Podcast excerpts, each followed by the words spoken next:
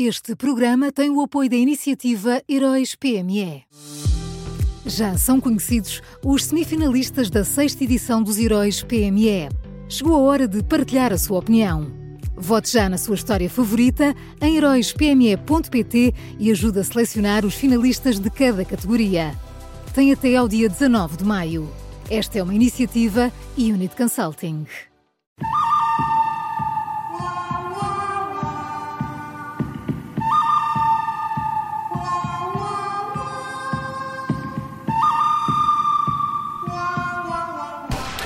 Está no ar o Bom, o Mau e o Vilão, do Miguel Pinheiro. Bom dia, Miguel. Bom dia. Quem é o bom desta terça-feira? Olha, o bom, o bom, desta terça é Luís Montenegro. Uh, o PST decidiu que vai excluir das suas listas uh, de candidatos a deputados, uh, já nas próximas legislativas, pessoas que estejam numa de três situações.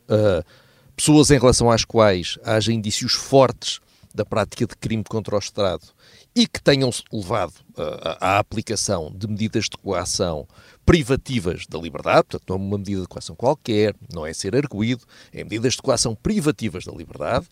Segundo grupo, pessoas que tenham sido acusadas pelo Ministério Público por factos praticados no exercício de funções públicas.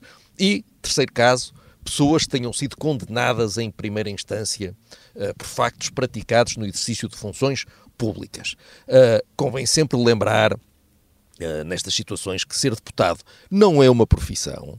Quem estiver numa destas três situações, por um lado, continua a gozar da presunção de inocência, claro, mas além disso, continua a poder fazer a sua vida, só não pode, segundo o PSD, ir para a Assembleia da República enquanto o processo estiver por resolver e parece-me difícil argumentar contra isto, sinceramente. Sem dúvida. E, e, já agora o PSD também nos últimos meses já deu uma mostra de que aplica estas regras, com o caso do deputado Pinto Moreira.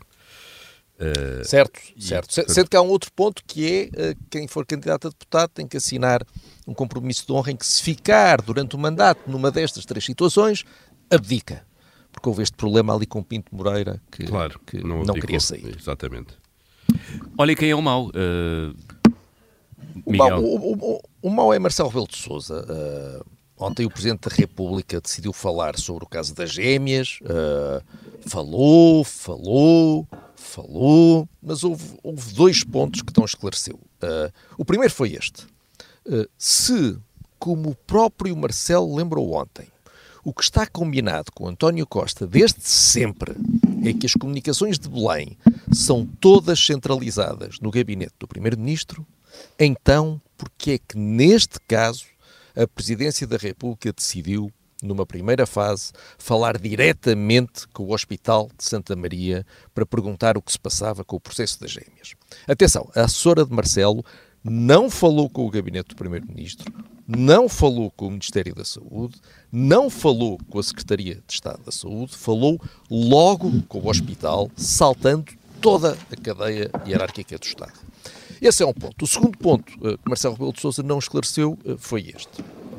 Se o Hospital de Santa Maria deu todas as explicações ao Palácio de Belém e se argumentou detalhadamente que aquele caso não deveria ser tratado no SNS português, se tudo ficou clarinho, então porque é que depois disso a Presidência insistiu em mandar o processo para o chefe de gabinete do, do Primeiro-Ministro. O que é que Belém pretendia com esse movimento? Será que queria levar à alteração da posição do Hospital de Santa Maria através da tutela política? Enfim, para que é que isto serviu?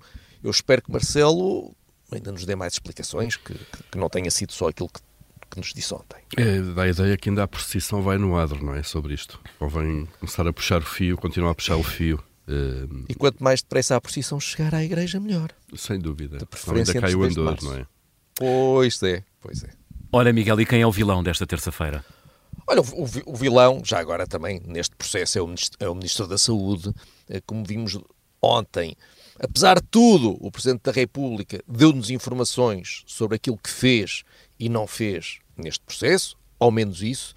Uh, falta agora o Governo. Uh, depois de o caso sair do Palácio de Belém, quem é que no Ministério da Saúde fez o quê, quando e com que objetivo, que contactos houve entre o Ministério da Saúde e a administração do Hospital de Santa Maria, há telefonemas, há e-mails, há envio de documentação, há pedido de informação. O que é que existe ali? Uh, eu sei que Manuel Pizarro já está a pensar na sua vida depois de 10 de março, mas convinha que antes disso, já agora, cumprisse as suas obrigações e nos contasse tudo o que aconteceu, tintim por tintim. Vamos recapitular as escolhas de hoje. O bom desta terça-feira é Luís Montenegro, o mau é o Presidente da República e o vilão é o Ministro da Saúde. Foram as escolhas do Miguel Pinheiro.